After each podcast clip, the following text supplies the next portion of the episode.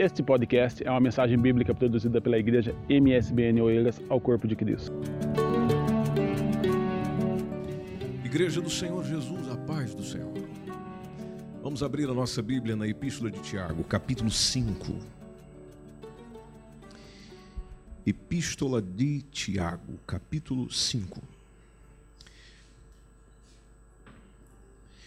Gostaria de ler com vocês o verso 7 e o verso 8.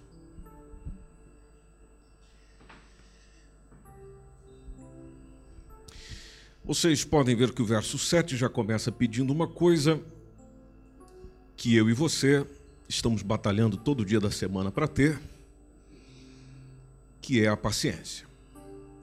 Então, Tiago já começa dizendo no versículo 7 assim: Sede, pois, irmãos, pacientes. Bom seria se ele dissesse até mês que vem que tudo vai se resolver. Só até o ano que vem isso aí já passa. Ah, ele deu um tempo, um tempo cronológico, só que esse tempo cronológico a gente não sabe o seu fim.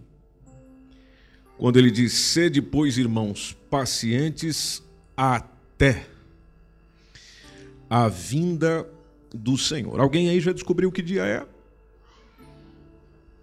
É aí onde a gente fica mais ansioso. Eis que o lavrador, ele cita um exemplo, dizendo: Eis que o lavrador espera, o lavrador espera o precioso fruto da terra, aguardando-o com paciência, até que receba a chuva temporã e serôdia. Verso 8: Sede vós também pacientes. O que, que eu faço enquanto exerço a paciência? Fortalecei o vosso coração, porque já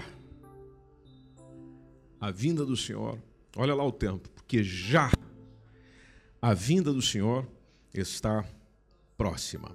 Amém. Pode tomar seu assento, por favor. Gente querida, a volta de Jesus não é uma hipótese teológica. Talvez alguma vez na sua caminhada cristã, ou não, sendo você um cristão, ou não, já ouviu falar da chamada volta de Jesus. Daquilo que ele prometeu, dizendo que voltaria para buscar os seus. Quando a gente olha para o todo da Bíblia, muitos se preocuparam em relatar isso. E eles relataram não somente de que é uma questão bíblica inquestionável, infalível, mas foram contando como isso se dará. E, e, uma das relações, por exemplo, uma das situações que vai revelando como ele vai aparecer, em primeiro lugar, é que ele vem como ladrão. Bom, ladrão não avisa. Marcos 13, 35, por exemplo, fala que ele virá inesperadamente. Inesperadamente é que quase ninguém está esperando. Aí ele vem. O próprio é, Lucas, capítulo 18, versículo 8, disse que Jesus virá, e aqui é ele mesmo dizendo, virá num tempo de incredulidade, ou seja, a descrença aumenta. A crença reduz, descrença aumenta. A confiança naquilo que ele disse reduz, a desconfiança aumenta. Muitos começam a duvidar, pouca gente a acreditar. Ele disse: quando isso estiver a acontecer, é por aí. Se nós vermos, por exemplo, Mateus 25 e 5, nas palavras do próprio Jesus, ele faz uma, uma, referência interessante, dizendo que vai vir quando muitos estiverem dormindo. E a aplicação dormir aqui, naturalmente, tem mais o sentido espiritual, não propriamente físico. O Lucas 21 e 34 diz que Jesus virá de improviso. O apóstolo Paulo, quando escreveu aos Tessalonicenses, ele ele especificou, foi colocando ali algumas coisinhas a mais. E lá no capítulo 4, versículo 16, ele falou que virá ante o toque da última trombeta, ou seja, dá a ideia de que trombetas tocam antes. Ante a última trombeta, ele vem, ele aparece. Então, se você começar a observar os textos bíblicos, é, é muito comum encontrares essa promessa de Jesus e, e outros textos, precisamente do Novo Testamento, a explicação da promessa. Não a precisão dela, mas a explicação dela. Exemplo.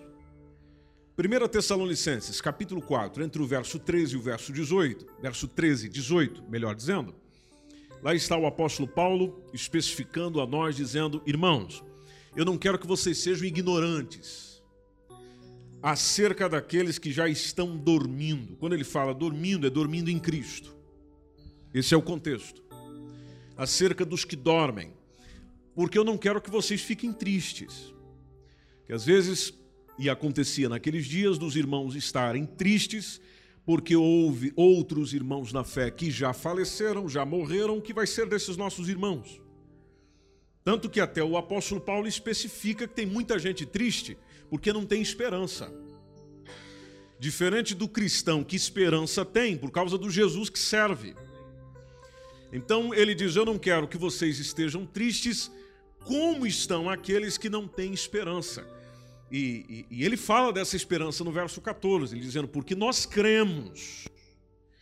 Cremos que, aliás, tem um condicional, se cremos que Jesus morreu, depois que Jesus ressuscitou, assim também aos que em Jesus dormem, ou seja, faleceram nessa mesma fé, nessa mesma conexão com o Senhor, Deus os tornará a trazer com Ele. Deus os tornará a trazer com Ele. Aquela ideia do fica tranquilo porque nós vamos revê-los. Tanto que o verso 15 ele especifica: Dizemos-los, pois, isto pela palavra do Senhor, não é palavra minha, é pela palavra do Senhor que nós, veja a esperança do Paulo, nós os que ficarmos vivos para a vinda do Senhor, não vamos preceder, não vamos à frente, não vamos adiantados de quem está morto, daqueles que dormem. Verso 16: o mesmo Senhor vai descer do céu com alarido, voz de arcanjo, trombeta de Deus. Os que morreram em Cristo ressuscitarão primeiro. Nós, os que ficarmos vivos, seremos arrebatados. É daqui de onde vem o termo arrebatamento. Nós seremos arrebatados juntamente. Veja que isso aqui vai acontecendo tudo ao mesmo tempo arrebatados juntamente com eles. Aonde, Paulo? Nas nuvens. Veja que não é um aspecto terreno propriamente dito. Isso tudo vai acontecendo nas nuvens, conforme diz o apóstolo Paulo, a encontrar o Senhor aonde? Aqui? Não, nos ares. E assim estaremos sempre com o Senhor. Ou seja, a partir dali é a eternidade fluindo com Ele verso 18, ele complementa o pensamento dizendo: consolem-se. Portanto, e, e, o portanto já diz tudo, ou seja, mediante tudo o que foi dito, consolem-se. Consolai-vos uns aos outros com estas palavras. Isso nos dá a entender de que a mensagem da volta de Jesus, ou a esperança que nós temos da volta dele, é a razão de provocar alegria em nós e não preocupação. Se quando eu e você ouvimos uma mensagem que fala da volta de Jesus, do arrebatamento da igreja, aí nós saímos por aí desesperados, achando que ele já voltou, mostra o nosso despreparo. E mostra a falta de relacionamento vital com o Senhor Jesus. Cristianismo é relacionamento, gente. Cristianismo é relacionamento. Em primeiro lugar, para eu aprender a relacionar com Deus, para eu ter acesso a Deus, direto a Deus. Em segundo lugar, com o próximo, com o meu irmão, com a outra pessoa, porque eu só consigo conviver com o outro convivendo com Deus. Eu consigo desenvolver uma relação com o outro se eu estiver desenvolvendo bem uma relação com Deus, porque com Deus eu tenho o que preciso para tolerar o outro. Tem muita coisa que você não vai engolindo no outro, não vai engolindo na outra por falta de Deus em você. Falta paciência. E paciência é fruto do Espírito. E fruto só se produz onde naturalmente a semente está plantada. Ou seja, se o Espírito Santo habita em mim, haverá paciência. Se o Espírito Santo produz algo em mim, haverá paciência, haverá benignidade, haverá bondade, haverá misericórdia, haverá paz, haverá alegria, haverá júbilo, haverá, é natural. Se não for natural, é porque aí ele não está. Eu preciso rever a minha caminhada, eu preciso rever as minhas convicções, eu preciso rever a minha relação com ele. Porque no desenvolvimento desse relacionamento vital com ele, essas coisas deveriam aparecer naturalmente. Aparecendo essas coisas naturalmente, existe um maior desejo de com ele estar. Por isso que quando fala de ele voltar, o coração explode de alegria. Fala, poxa vida, eu vou sair daqui. Eu não tenho um desejo de morrer, mas eu vou ter a oportunidade de sair daqui, de me encontrar com ele, ou seja, eu estou ansioso. E eu não estou ansioso pela questão do meu trabalho, eu não estou ansioso pela questão familiar, eu não estou ansioso pela questão da minha vida aqui, eu estou ansioso é pela volta dele. Eu quero é ir para o céu, eu quero é me encontrar com Jesus no céu. E você faz tudo na terra visando céu. Não são poucos aqueles que vão confundindo, por exemplo, o, o, o pré-milenismo com pré-tribulacionismo. Isso dá uma discussão teológica maravilhosa. Os pré, por exemplo, pré-milenista, ele acredita que, como é que o próprio nome vai indicando, o pré-milenismo indica que a igreja passa pela grande tribulação. E antes de haver o milênio, a igreja é arrebatada. Depois existem os pré-tribulacionistas. Os pré-tribulacionistas são aqueles que indicam que e afirmam que Jesus vai arrebatar a igreja antes da grande tribulação. E, e, essa é uma posição que se acha em perfeita harmonia com as sagradas escrituras. Apocalipse, capítulo 3, versículo 10. Lucas, capítulo 21, versículo 35, 36. 1 Tessalonicenses, capítulo 1, versículo 10, o mesmo livro, capítulo 5, versículo 9. Você pode discordar, tem todo o direito de discordar, mas biblicamente é onde eu encontro mais sentido de assim o dizer. O arrebatamento tem a ver com a igreja, manifestação visível de Jesus em glória já é outra. É, é aliás, deixa eu corrigir isso aqui. A, a, o arrebatamento tem a ver com a igreja. Já a manifestação de Jesus Cristo visível em glória tem a ver já com Israel, tem a ver com o anticristo, tem a ver com o julgamento das nações.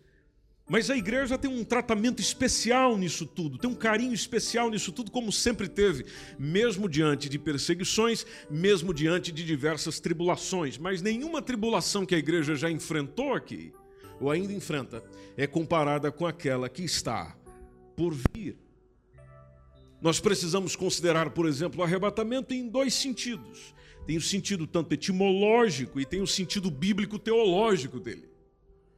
Quando você vai, por exemplo, para o sentido etimológico da palavra arrebatamento, no contexto da escatologia bíblica, o que é que a gente tem? A gente tem o significado de tirar com rapidez tirar de maneira inesperada, bruta.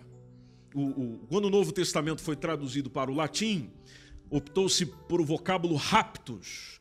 E, e esse vocábulo que vem do, do, verbo raptare, que, diz, que tem justamente o sentido de, de, de comportar o, o tirar, o, o arrancar é, das mãos de alguém de uma forma violenta. É como se o Senhor arrancasse de alguém de uma forma violenta. Na tradução foi optada justamente por essa palavra. Na definição bíblico-teológica, nós temos o arrebatamento sendo a, a, retirada imprevista, repentina da igreja deste mundo pelo poder de Deus, numa trasladação que acontece para as regiões celestiais, como nós acabamos de ver no texto. E o Novo Testamento indicam duas passagens que falam disso. A primeira delas é 1 Coríntios capítulo 15, onde fala de como os corpos serão glorificados.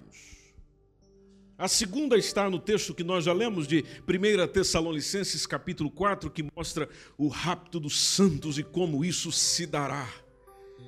Então, o arrebatamento estando, conforme Tiago diz no texto que nós lemos, no, no texto que nós lemos, muito perto, muito próximo de nós, nós naturalmente não sabemos afirmar quando se dará. O Tiago diz já, mas esse já ainda não aconteceu para nós. Mas a Bíblia vai advertindo para ninguém ficar especulando, especulando quando vem, porque todo mundo que marcou uma data para quando ele viria não aconteceu. A única coisa que a Bíblia é muito clara é dizer que ela se dará a qualquer instante, a qualquer momento. Feliz é aquele que preparado para isso está. Virá como um ladrão. É o que nos lembra 1 Tessalonicenses 5 e 4, 2 Pedro capítulo 3, versículo 10. Se eu sei que alguém ou que o ladrão vai aparecer a qualquer momento, o que é que eu faço? Eu vigio. Faço a vigilância para não ser surpreendido. Faço a vigilância para não ter comprometido a minha própria segurança. E a exortação vem do próprio Cristo. Apocalipse capítulo 16, versículo 15, por exemplo, chega o próprio Jesus dizendo: Eis que vem como ladrão. Bem-aventurado aquele que vigia e guarda as suas vestes, para que não ande nu, não se vejam as suas vergonhas, ou seja, se preocupe com a sua condição. Se você nesta semana tirar um tempinho para estudar sobre aquilo que pré-anuncia a volta de Jesus, vais perceber que criação do Estado de Israel, guerras, rumores de guerras, fomes, pestes, sucessivas catástrofes, sucessivas catástrofes, e só nessa semana houve diversas apostasia que ameaça a igreja de Cristo. A igreja nunca esvaziou tanto como nos nossos dias. E quando eu digo esvaziando, não é só de gente saindo, é gente vazio dentro dela. Esvaziando-se do amor.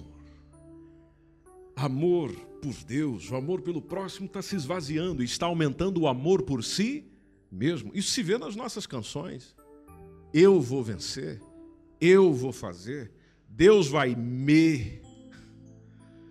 O nós, o outro, já está ficando de lado, é, é, é eu. Quem me viu passar em alguma prova não me ajudou. Quando ver eu na bênção, vai se arrepender.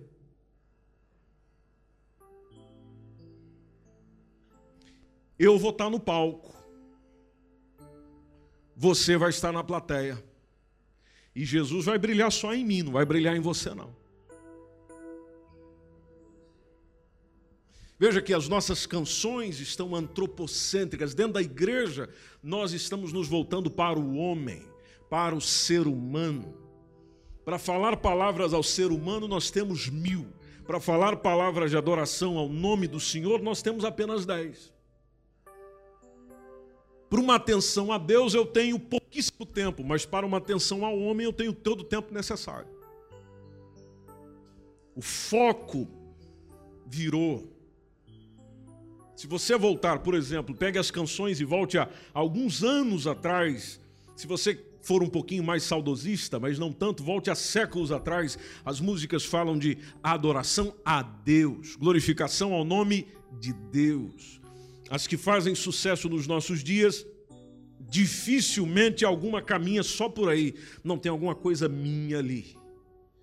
A canção tem que falar alguma coisa sobre mim, voltada para mim, que toque a mim. E muitos de nós vamos à igreja para o Senhor me abençoar e não para eu servir de bênção para alguém. apostasia, afastamento. Então, tudo isso vai nos mostrando a proximidade daquilo que ele mesmo foi falando, do amor se esfriando por causa do aumento da iniquidade. Aumenta-se o pecado, diminui o amor. E, naturalmente, nós só conseguimos evitar o pecado se amarmos a Deus. Quanto mais amamos a Deus, menos a gente peca. Porque você não quer entristecê-lo, você não quer transgredi-lo, você não quer impedir o agir dele na sua vida. Então, o máximo que você faz é, é, evitar o pecado em todo o tempo. Todo o capítulo 24 de Mateus tem muito para nos dizer. É impossível ver os sinais da vinda de Cristo acontecendo nos nossos dias, no nosso tempo, em pleno ano 2018. Aí a gente, como diz alguém, nós não podemos mais ficar brincando de sermos algum crente. Aliás, eu acho que o verdadeiro crente nunca brinca porque nós vivemos de acordo com o que cremos. A nossa crença não está sempre naquilo que nós dizemos. Eu posso dizer muita coisa e aquilo que eu digo talvez revele a minha crença. A minha verdadeira crença está naquilo que eu vivo, naquilo que eu sou, porque é naquilo que eu creio que eu me torno. É naquilo que eu acredito que é o que eu desejo ser. Então eu posso chegar e dizer: Jesus, tu és o meu Senhor. Mas se Jesus não tem senhorio sobre mim, então eu posso dizer mil vezes: Jesus, tu és o meu Senhor, mas na verdade ele não é. Senhor, eu te amo de todo o meu coração. Se esse amor não se refletir em todas as áreas da sua vida, então você não o ama de todo o coração, você ainda é parcial. É preferível chegar e dizer: Eu ainda sou parcial do que chegar e dizer eu amo de todo o coração. Senhor, tu és tudo para mim. Engraçado, quando Deus vai tirando alguma coisa de você, você fica preocupado. Se Ele é tudo para você, então tudo que você precisa é Ele e não aquilo outra coisa que você tem. Ou seja, é aquilo que vivemos que revela a nossa crença e não aquilo que propriamente dizemos. Então, o verdadeiro crente não brinca brinca o que se diz, mas na verdade não é. O verdadeiro crente, ou seja, aquele que verdadeiramente crê, ele realmente, com toda a sua força, com todo o seu entendimento, com toda a sua vivência, seu espírito, sua alma, seu corpo, simplesmente procura aplicar aquilo que ele crê. O apóstolo Paulo tinha tanta certeza disso que ele falou certa vez, dizendo: Olha, meus irmãos, eu tenho um desejo enorme de partir e estar com Cristo. Porque eu sei que lá é bem melhor do que aqui. É bem melhor do que aqui. É bem melhor do que aqui. Eu tenho um desejo de partir e estar com Cristo. Sei que a minha presença aqui é importante, mas o meu desejo é partir e estar com Ele. Tanto que ele se envolveu tanto nessa convicção que a ele Deus revelou coisas específicas sobre o arrebatamento.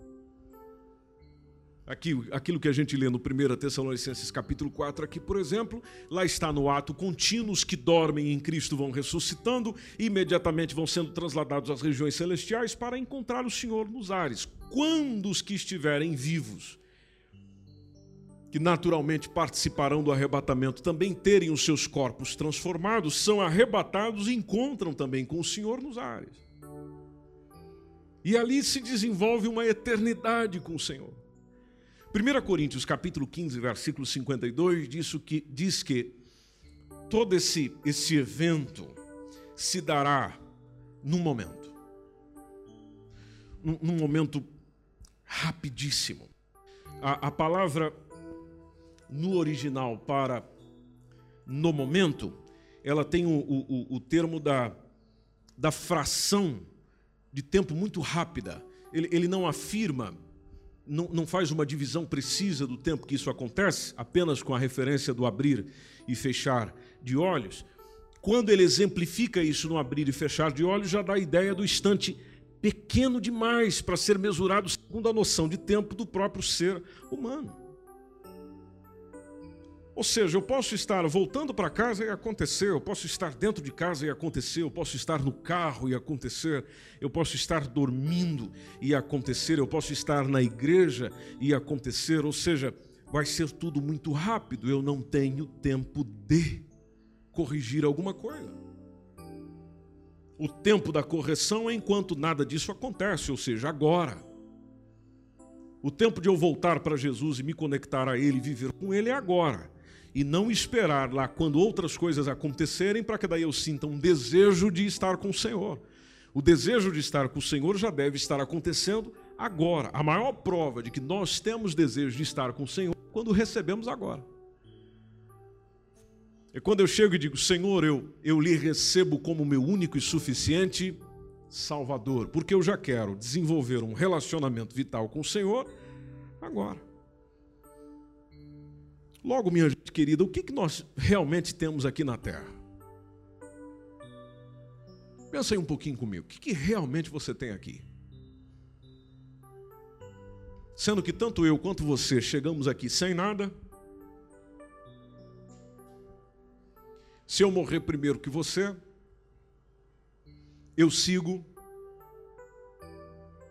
materialmente falando, sem nada. Não vou conseguir levar Jéssica comigo.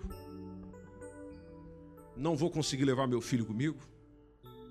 Ou pelo menos não tenho garantia disso. Então o que, que eu tenho?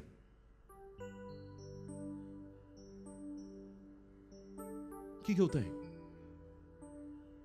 O que eu tenho na conta bancária, não consigo levar comigo.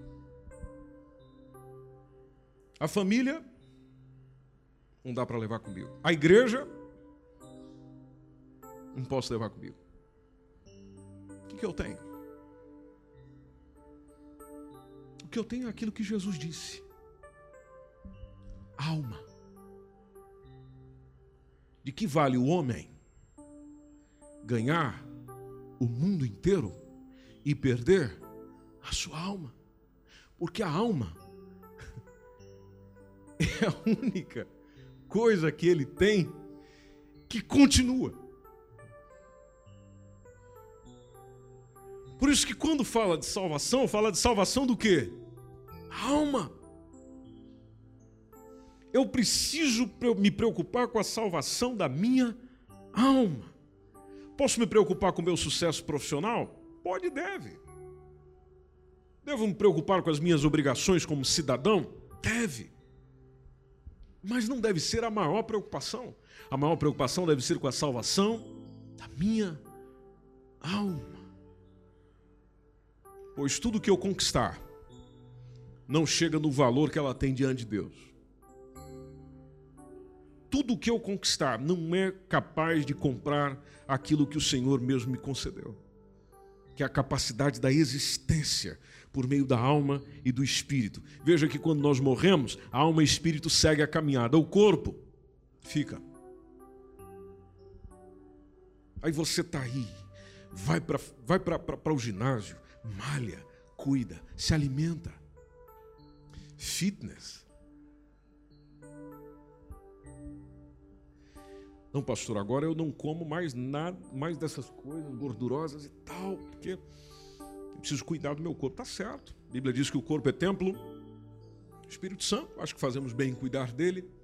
Como diz aí um certo pastor, tem gente que parece uma catedral, de tão grande que é, mas tem que cuidar. Tem que cuidar. Pois é, meu irmão, minha irmã, mas cuidando tanto assim, chega um dia onde você dá o último suspiro, esse corpo vai para onde?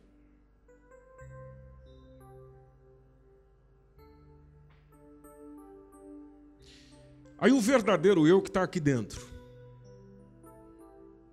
para onde segue? Para onde caminha? Eu passei grande parte do meu tempo se preocupando com o que fica.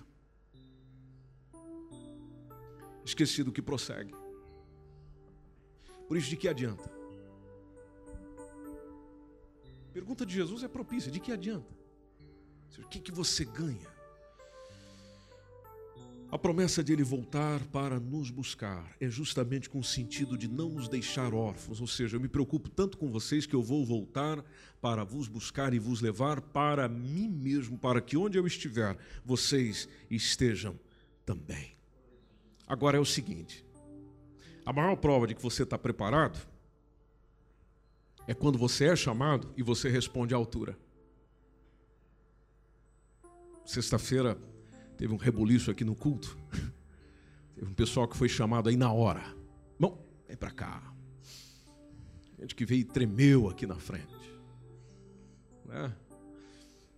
Isso é mais difícil acontecer se eu estiver o quê? Preparado. Da mesma forma na nossa área profissional. Eu terei oportunidades. Para que eu possa aproveitá-las, eu preciso estar preparado. Área educacional, mesmo processo. Eu preciso me preparar para que quando a oportunidade surgir, eu já esteja preparado. Arrebatamento da igreja. Mesmo processo. O meu Jesus disse que a qualquer momento voltaria. Para eu ir com ele, o que eu preciso? É estar preparado, porque a qualquer momento ele vem. Essa é a nossa bendita esperança, conforme foi escrito em Tito capítulo 2, versículo 13. Essa é a nossa esperança. Para a vida não ficar insuportável, eu preciso viver com esperança. E para o crente, a esperança é de que Cristo voltará. Nossa esperança não está circunscrita nesse mundo, a nossa esperança não está circunscrita se o Bolsonaro vai ganhar lá no Brasil. Nossa esperança não está circunscrita no que os partidos políticos podem fazer em Portugal. Nossa esperança não está circunscrita no que vai acontecer com a Europa. Nossa esperança não está nisso. Quando acontecer o estrugir da última trombeta, simplesmente nós teremos, seremos tomados pelo Senhor. Independente de quem é o presidente, o que está acontecendo no mundo, o que está acontecendo na Europa, o que está acontecendo lá dentro de casa, independente do que está acontecendo no meu trabalho, seremos tomados pelo Senhor para estar com Ele para sempre. O apóstolo Paulo chegou nessa conclusão, ensinou isso e para fechar fechar, simplesmente disse: gente, se console com isso, porque você não tem outra razão para se consolar com relação ao teu futuro que não seja essa. Ou seja, da esperança de estar com o Senhor a quem você serve, a quem você ama, é a esperança de estar eternamente com Ele. Por isso, voltando lá no Tiago para nós encerrarmos, é importante sermos pacientes. Pacientes tanto com relação à vida terrena, porque por mais que eu faça e desenvolva aqui, eu não ficarei para sempre aqui.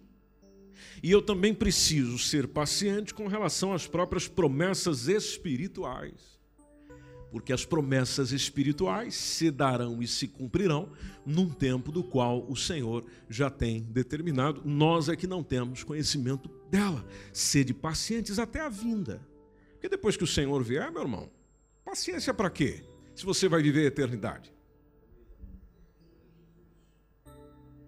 Aí você já não precisa ser paciente com mais nada. Porque aí é, é eternidade. Pacientes até a vinda. O lavrador espera. Toma o exemplo do lavrador. O lavrador espera. O agricultor espera. Fica ali, aguardando com paciência. Toma esse exemplo, traz para a sua vida. Por isso o verso 8 está lá, sede vós também pacientes.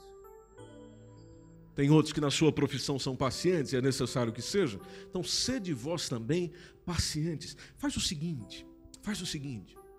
Diariamente vai o que? Fortalecendo o seu coração. Quando fala de coração, minha gente, vocês sabem disso. A Bíblia, quando fala de coração, fala do nosso interior. Vai fortalecendo o teu interior. Quando fala de interior, é alma, espírito. Alma e espírito. A minha alma tem sede de Deus. Meu espírito foi criado para se relacionar com Deus. Deus é espírito, me deu um espírito para que eu pudesse me relacionar com Ele. Faça bom uso disso. Vai fortalecendo o seu coração, porque já a vinda do Senhor está próxima. E se eu e você ficarmos achando que isso aí é conversinha e tal, tal, tal, tal, tal, nós podemos ser surpreendidos. A cada dia que o Senhor não vem é a oportunidade que Ele está nos dando para nós sermos transformados pela Sua palavra sermos aprimorados por Ele, para nos encontrarmos com Ele. E aí? Você está preparado para o arrebatamento. Como é que está a tua vida espiritual hoje? Hoje, agora. Agora. Como é que está a sua vida espiritual?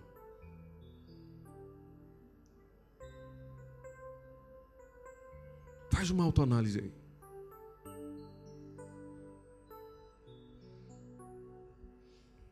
Diante de Deus, você é aquele que respira tranquilamente? Ou que sente algum receio de dele se aproximar? Se você não sabe como avaliar a sua caminhada espiritual, deixe-me lhe dar algumas sugestões antes de eu encerrar. Não é difícil. Basta você lembrar de como você se relaciona com as pessoas quando tudo vai bem. Quando tudo vai bem, você não tem dificuldade de conversar com aquela pessoa, de olhar nos olhos dela, estar à vontade com ela. Quando tudo vai bem. A mesma coisa com Deus. Quando tudo vai bem, nós temos liberdade de dialogar com Ele, de conversar com Ele. E nós fazemos isso por meio da oração. Então, você tem orado regularmente.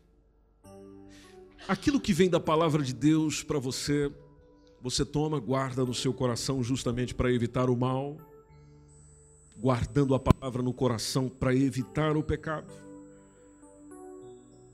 tomando a palavra de Deus como aquela que ilumina o teu caminho, ilumina o teu dia, ilumina os seus pensamentos, ilumina você mesmo, para poder tomar decisões acertadas.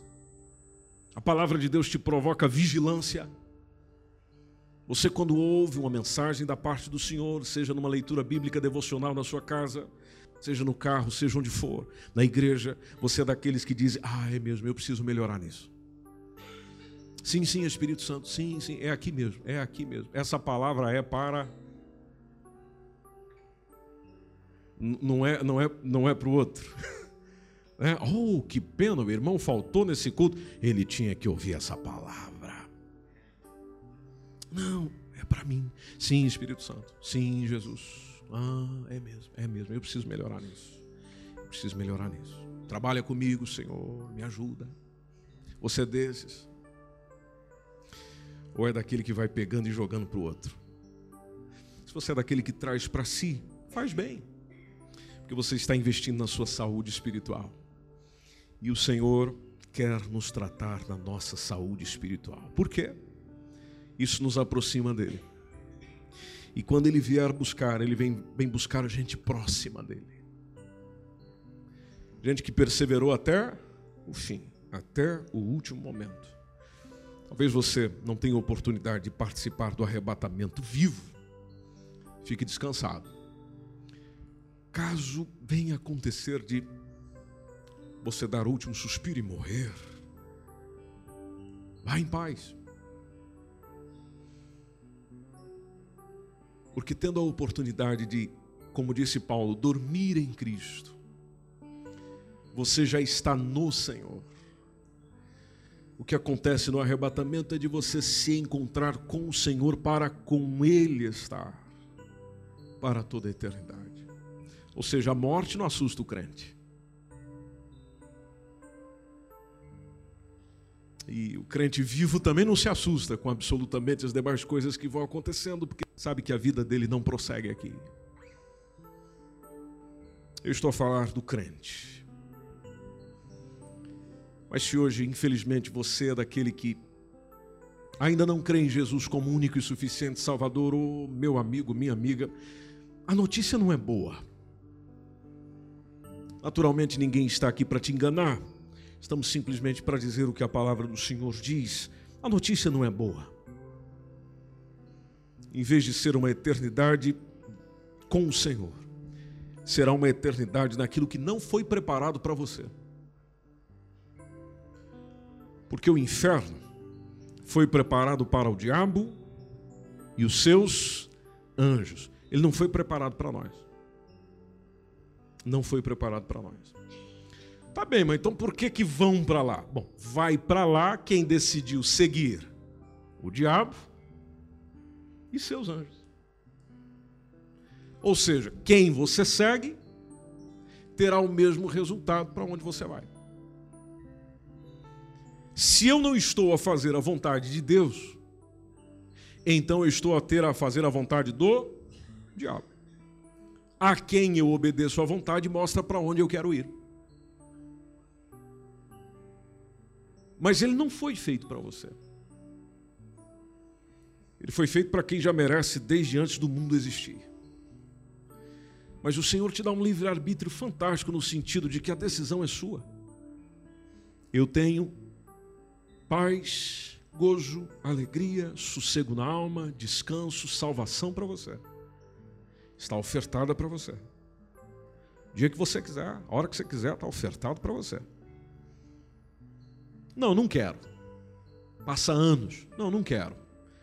O Senhor fala consigo. Não, não quero, não, não, hoje não. Deixa, deixa isso para lá. Isso é, isso é coisa de gente doida. Tá bem. Ok.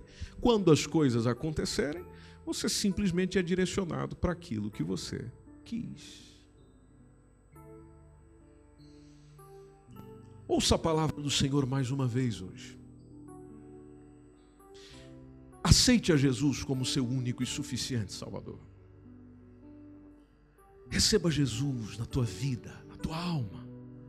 Reconcilia com Ele, caminha com Ele. Você já teve na igreja, você já participou na igreja. E quando eu estou dizendo participou na igreja, é que você já teve algum contato com a sua palavra. Você sabe da, daquilo que Jesus traz, não é o que a igreja traz, a religião traz, é do que Jesus Cristo traz. Por que você não pega isso de vez? Você não pega essa coisa boa e traz para a tua vida? Para que continuar buscando alegria, aonde a alegria é temporária e enganadora? Por que continuar buscando bem-estar na bebida, ou nas drogas, como você tem estado, ou no sexo, como você tem buscado, quando Jesus tem uma alegria que dentro de si transforma toda a realidade do seu ser e toda a realidade da sua existência. Quando ele habita em você, tudo na vida fica melhor.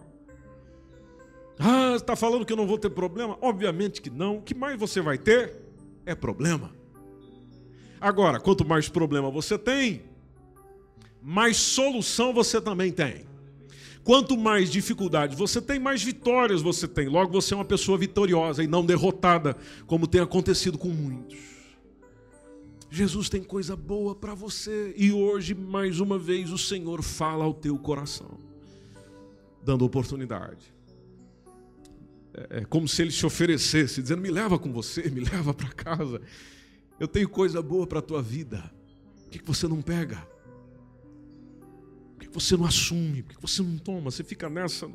Vai, não vai, vai, não. Não, toma, assume de vez e caminha nós podemos ser fantásticos juntos. É isso que eu imagino Jesus dizendo, e realmente podemos. Porque enquanto caminhamos com o Senhor, a vida fica maravilhosa. Se você concorda com isso, pode dizer um amém. Você quer receber Jesus hoje no seu coração? Quando eu digo no seu coração, você já ouviu. É dentro. Dentro.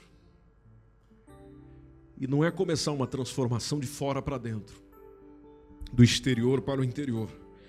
Tem gente que pensa: ah, agora eu vim para Jesus, então agora eu tenho que andar assim, agora eu tenho que vestir assim, agora eu tenho que fazer assim, que nem o pessoal faz lá na igreja. A transformação do exterior, ela não transforma o interior. Mas toda transformação que acontece no interior, ela reage no exterior. Por isso que o meu convite não é para você vir fazer parte de alguma coisa estereótipa, ou, ou de algum estereotipo, ou de alguma organização. Não. Meu convite é para você vir a Jesus. Trazer Jesus para a sua vida. Começar uma caminhada com Ele. Levar a sério o compromisso com Ele. O efeito você vai sentindo a cada dia, a cada circunstância, a cada tempo. Senhor Jesus tem salvação para você hoje. Essa é uma tarde de salvação para você. Você pode receber com toda a alegria do seu coração ou pode rejeitar, você que decide. Mas essa é uma tarde de salvação para você. Se você deseja isso, eu convido você a sair do teu lugar, vir à frente, porque nós queremos orar por você. Orar por você. A igreja vai estar em pé e vai estar orando por você. E juntos nós vamos orar, colocando diante de Deus aquilo que todos nós precisamos. Senhor, perdoe-nos pelos nossos pecados, pelas nossas faltas, pelas nossas transgressões. Escreve aí, Jesus, nosso nome no livro da vida, porque eu quero desfrutar dessa mesma vida com o Senhor Jesus.